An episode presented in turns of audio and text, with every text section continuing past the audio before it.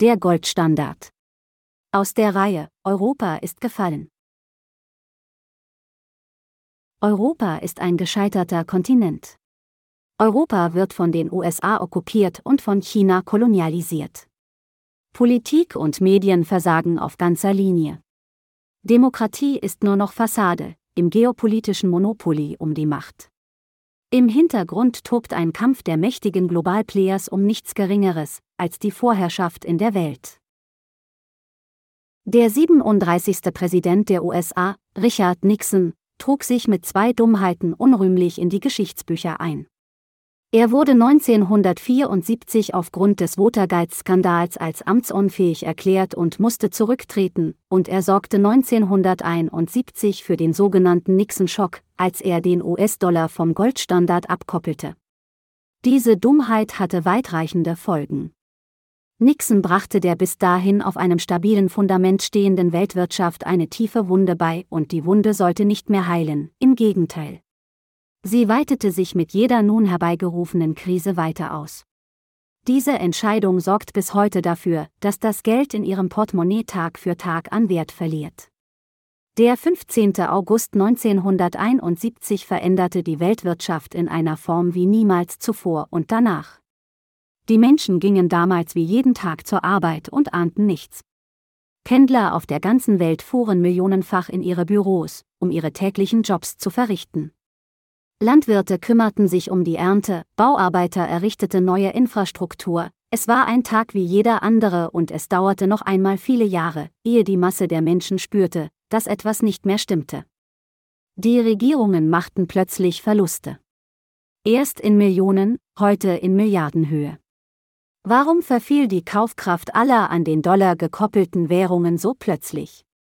Wie war es möglich, dass die Vereinigten Staaten bei steigender Arbeitslosigkeit und sinkender Produktivität den Vietnamkrieg und das Apollo-Raumfahrtprogramm finanzieren konnten, ohne bankrott zu gehen? Im Jahr 2008 brach die Wunde erneut aus. Wir wurden Zeuge der größten Weltwirtschaftskrise. Finanzmärkte und Institutionen brachen ein, die als unantastbar galten. Die Wirtschaft drohte in sich zusammenzufallen.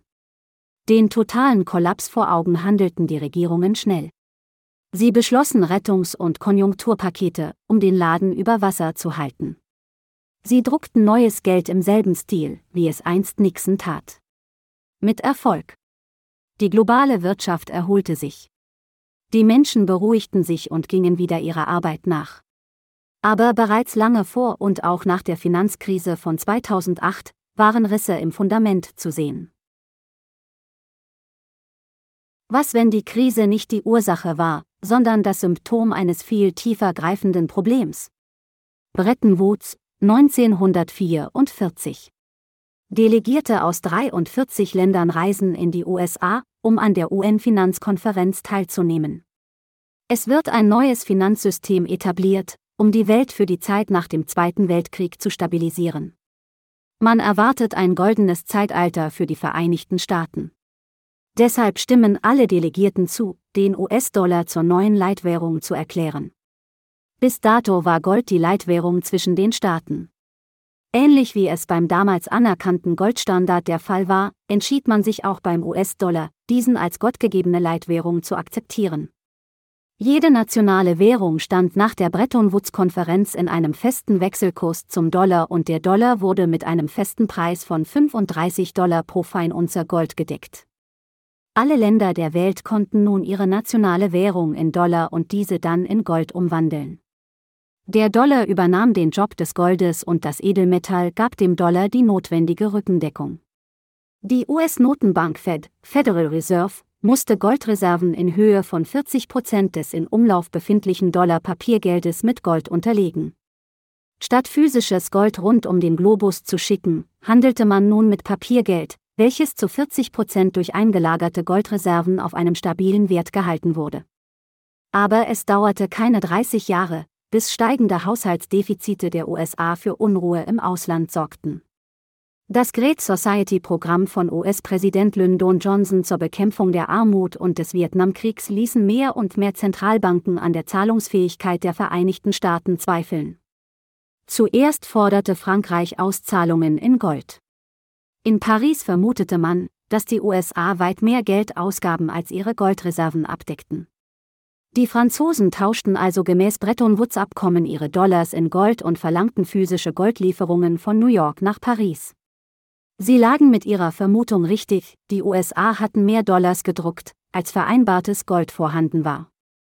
Um die Abwanderung des physischen Goldes aus den Tresoren der Vereinigten Staaten zu unterbinden, ließ Präsident Nixon am 15. August 1971 den Umtausch in Gold zeitweise aussetzen. Dieses zeitweise hält bis heute an. Alle Probleme unseres heute existierenden Finanzsystems sind direkte Folgen dieser Entscheidung. Die feste Bindung an Gold anzuerkennen, zwang Regierungen bis dahin zu Disziplin und Mäßigung ihrer Ausgaben. Hat ein Land in diesem goldbasierten System ein Haushaltsdefizit, wurde so lange Gold ausgeführt, bis das Gleichgewicht zwischen den Handelspartnern wiederhergestellt war. Ohne die Deckung durch Gold gingen Staaten nun aber dauerhaft ins Defizit. Es gab keine Disziplin mehr. Die USA hatten seit 1971 keinen einzigen Haushaltsüberschuss mehr. Seit dem Kippen des Goldstandards hatte die USA durchgehend Haushaltsdefizite in guten wie in schlechten Zeiten. Nixon koppelte den Goldstandard angeblich nur vorübergehend vom Dollar ab. Wir warten seitdem vergebens auf seine Wiedereinführung. Die USA machten in den 60er Jahren massive Verluste aufgrund von Krieg, Mondmission und dem Apollo- und Great Society-Programm. Die US-Regierung ließ in der Tat mehr Geld drucken, als die eigenen US-Goldreserven zuließen. Viele ausländische Kreditgeber erkannten dies und verlangten Gold statt Geld. Sie spürten, dass Washington nicht genug Gold haben würde, um das Wertversprechen des Dollars einzuhalten.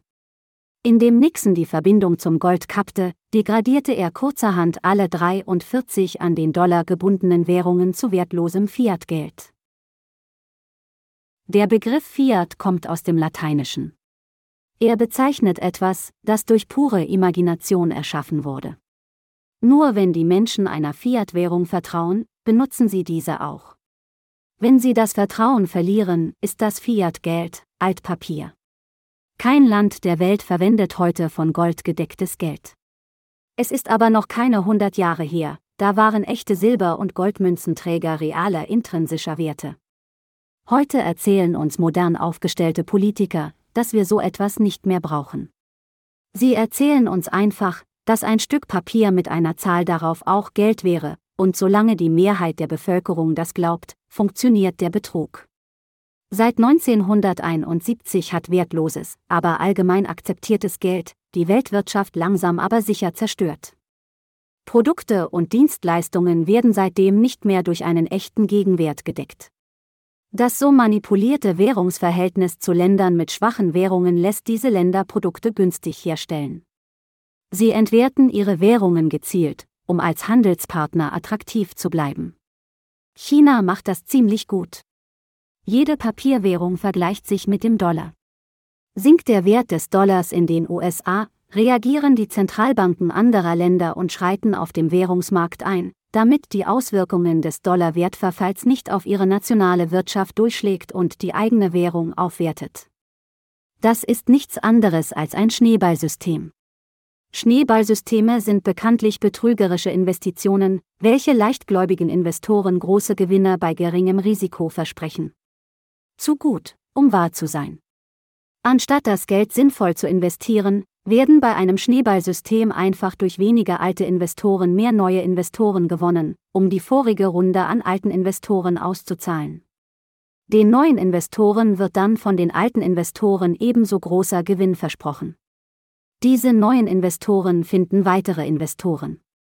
Und über die gesamte Zeit hinweg wird kein einziges Produkt hergestellt, keine einzige Dienstleistung erbracht. Dieses Schneeballsystem bricht dann irgendwann mit gigantischen Vermögensverlusten zusammen. Ohne die feste Bindung zum Gold lässt die US-Regierung spätestens seit 1971 ungebremst neues Geld drucken. Sie leiht es sich. Und für dieses Darlehen bekommt die Regierung von der US-Zentralbank einen Schuldschein. Diesen Schuldschein nennt man dann Staatsanleihe. Mit solchen Anleihen bezahlt die US-Regierung ihre Rechnungen. Zeitgleich versteigert die Fed diese Anleihen bei Auktionen. Ausländische Zentralbanken, Rentenfonds und auch Einzelpersonen kaufen dann diese US-Staatsanleihen. All die Käufer der Anleihen glauben, dass die USA ihre Schulden mit guter Rendite zurückzahlen wird. US-Staatsanleihen gelten als sichere Investitionen. Haben Sie einmal auf die Schuldenohr in der 43. Straße Ecke 6 der Union Manhattan geschaut? Die Schuldenohr wird mittlerweile bei Google Maps als Sehenswürdigkeit gelistet. Wir sind mittlerweile bei 28,6 Billionen Dollar Haushaltsdefizit. Investoren in US-Staatsanleihen pokern hoch, denn das Schneeballsystem könnte jederzeit in sich zusammenfallen. Woher bekommt die US-Regierung oder jede andere Regierung auf der Welt all das Geld, welches sie mit Zinsen an ihre Investoren zurückzahlen müssen? In den USA ist das so. Die US-Notenbank druckt der Regierung Geld. Die Regierung, sagt sie, wird das Geld mit Zinsen zurückzahlen und prompt wird das Geld dann tatsächlich nur für diesen Zweck erschaffen und der Regierung gegeben. Vorher existierte es nicht.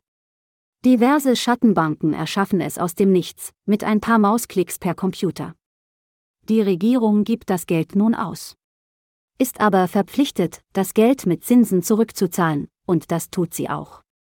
Sie geht einfach wieder zurück zu der Notenbank und sagt, ich brauche mehr Geld, um die Zinsen für das vorherige Darlehen zurückzuzahlen, weil ich nicht genug Steuereinnahmen aus der US-Wirtschaft habe, um diese Zinsen ohne erneutes Leihen von Geld zurückzahlen zu können, und so weiter und so fort.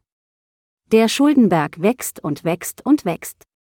Im aktuellen Währungssystem entsteht unser Geld nur noch dadurch, dass wir es uns leihen und versprechen, es mit Zinsen zurückzuzahlen. Aus heißer Luft generiertes Geld wird verzinst und mit noch mehr wertlosem Geld refinanziert. Ein Schneeballsystem. Seit 1971 haben die USA ein gigantisches Handelsdefizit zur übrigen Welt aufgebaut. US-Bürger kauften kontinuierlich mehr Produkte und Dienstleistungen vom Rest der Welt, als sie eigene Produkte und Dienstleistungen an selbige verkauften. Und sie gab dem Rest der Welt auch kein Gold oder Silber als Gegenleistung. Sie gab ihnen ungedeckte Papierdollars. Würden all diese weltweiten Handelspartner die erhaltenen Dollar in nationale Währungen konvertieren, würden diese nationalen Währungen stark an Wert gewinnen und die Länder würden als Handelspartner für die USA unattraktiv werden. Was machen diese Handelspartner stattdessen? Sie investieren ihre US-Dollars in US-Staatsanleihen. Und an dem Tag, an dem die Handelspartner aufhören, Schuldscheine anzunehmen, wird das Schneeballsystem mit Pauken und Trompeten implodieren. Die erste Ölkrise erlebten wir im Jahr 1973, die zweite Ölkrise folgte 1980, im Jahr 1997 kam es zur Asienkrise, drei Jahre später, im Jahr 2000, platzte die Dotcom-Blase, im Jahr 2008 kam es zur Finanzkrise, 2020 die Corona-Krise. Hinzu kommen zahlreiche nationale Bankrotterklärungen von vermeintlich starken Ökonomien wie Japan, Russland, Argentinien, Island, Venezuela, Brasilien, Türkei, Griechenland und Libanon. Seit der denkwürdigen Rede im August 1971 von Präsident Nixon brach die Wunde in erschreckender Regelmäßigkeit immer wieder auf. Das permanente weltweite Drucken von mehr und mehr Fiat-Geld sorgt dafür, dass die Wunde nicht heilen kann. Die genannten Krisen sind nicht die Ursache, sondern die Wirkung. Sie werden nun immer häufiger auftreten und werden stärker. Es hat einige Jahrzehnte gedauert, aber heute spürt auch der Otto-Normalverbraucher die Erosion seines hart verdienten Geldes mehr und mehr. In Zeiten steigender Bevölkerungszahlen gelang es Regierungen noch, Haushaltsdefizite durch mehr Steuereinnahmen abzufangen. Diese Zeiten sind vorbei. Jeden Freitagabend vergleicht Otto die Preise der lokalen Supermärkte für seinen Einkaufstrepp am Samstag. Es gibt drei Supermärkte in seiner Nähe, er kauft natürlich dort, wo die Preise am niedrigsten und die Qualität am höchsten ist. 1990 reichten ihm noch 50 Euro, um den heimischen Kühlschrank zu füllen. Eine Tankfüllung fürs Auto, 60 Euro, einmal pro Monat Kinokarten für seine vierköpfige Familie, 20 Euro, einmal Ausgehen pro Woche, 50 Euro. 30 Jahre später hat sich alles im Preis verdoppelt, aber Ottos Gehalt blieb nahezu gleich. Der Grund für diesen Wertverlust ist einfach erklärt. Ottos Regierung hat so viel neues Fiat-Geld in Umlauf gebracht, dass die Nachfrage an Produkten und Dienstleistungen stieg, aber es werden nicht mehr Produkte und Dienstleistungen angeboten. Auch ist die Bevölkerung nicht so stark gewachsen, dass ein Drucken von so viel mehr neuem Geld gerechtfertigt wäre. Der Wert von Ottos Währung wurde, Schritt für Schritt, untergraben. Die Erschaffung von neuen Euros ohne intrinsischen Gegenwert, wie zum Beispiel Gold, verringert den Wert der bereits existierenden Euros. Ergo, die Kaufkraft sinkt. Ein Liter Super kostet nicht mehr 75 Cent wie 1990. Er kostet heute 1 Euro und 95 Cent. Wenn Ottos Gehalt nicht Schritt halten kann mit der Inflationsrate, sinkt sein Lebensstandard. In vielen Bereichen ist der Lebensstandard in Amerika und in Europa heute eindeutig schlechter als vor 30 Jahren. Ottos Großmutter musste nie arbeiten gehen, sie war Hausfrau. Ottos Großvater war Schreiner, er versorgte damit seine Frau und vier Kinder. Er hatte keinen Schulabschluss, hatte nie eine Handwerksschule von innen gesehen, er lernte seinen Beruf von seinem Vater. So war das noch üblich bis weit in die 60er Jahre. Die Frau kümmerte sich um Haus und Familie, der Mann ging arbeiten. Heute brauchen sie auf jeden Fall zwei Einkommen, um eine Familie mit vier Kindern mit denselben Waren und Dienstleistungen zu versorgen, wie es ihr Großvater vor 50 Jahren tat. Vielleicht sehen Sie nun auch die Gleichberechtigung in einem etwas anderen Licht. Der heutige Otto-Normalverbraucher sieht sich mehr und mehr gezwungen, Geld zu leihen, um einen gehobenen Lebensstandard aufrechtzuerhalten. Otto verschuldet sich. Die undisziplinierten Regierungen drucken einfach noch mehr Geld, verschulden sich und arbeiten die Schulden über Entwertung und neu erfundene Zusatzsteuern wieder ab. Zentralbanken behaupten dann, dass 2 oder 3 Prozent Inflation etwas Gutes und Erstrebenswertes wäre. Sie wollen uns einreden, dass Inflation dafür sorgt, dass auch unser Gehalt steigt. Tatsächlich wird uns jedoch Geld gestohlen. Unser effektives Einkommen sinkt. Die offizielle Inflationsrate in Deutschland liegt in diesem Jahr bei über 7 Prozent. Die verdeckte Inflation ist allerdings zweistellig. Die Kaufkraft des Durchschnittsbürgers schrumpft dramatisch. Um dies zu verbergen, verzerren die Regierungen nun die Daten in ihren Berichten. Nach allen Regeln der Kunst lassen sie die Inflation kleiner wirken, als sie tatsächlich ist. Und Politiker und Banker von heute haben alles verlernt. Außer das Drucken von Geld. Eine Währung künstlich aufzublasen ist alles, was sie im Repertoire haben. Der Goldstandard hatte ihre Vorgänger noch dazu erzogen, Inflation zu vermeiden und dem Volk eine gesunde Währung bereitzustellen. Heute beschäftigt ein brutal aufgeblähter Finanzsektor so viele Menschen, dass eine gesunde Währung so ziemlich jeden in diesem Sektor arbeitenden Angestellten arbeitslos machen würde. Lieber nehmen die Verantwortlichen ein paar Risse im Fundament in Kauf, als dass sie die einzig vernünftige Lösung vorschlagen. Die Rückkehr zum Goldstandard, der von Nixon vorübergehend ausgesetzt wurde. Sie hörten? Der Goldstandard. Aus der Serie Europa ist gefallen.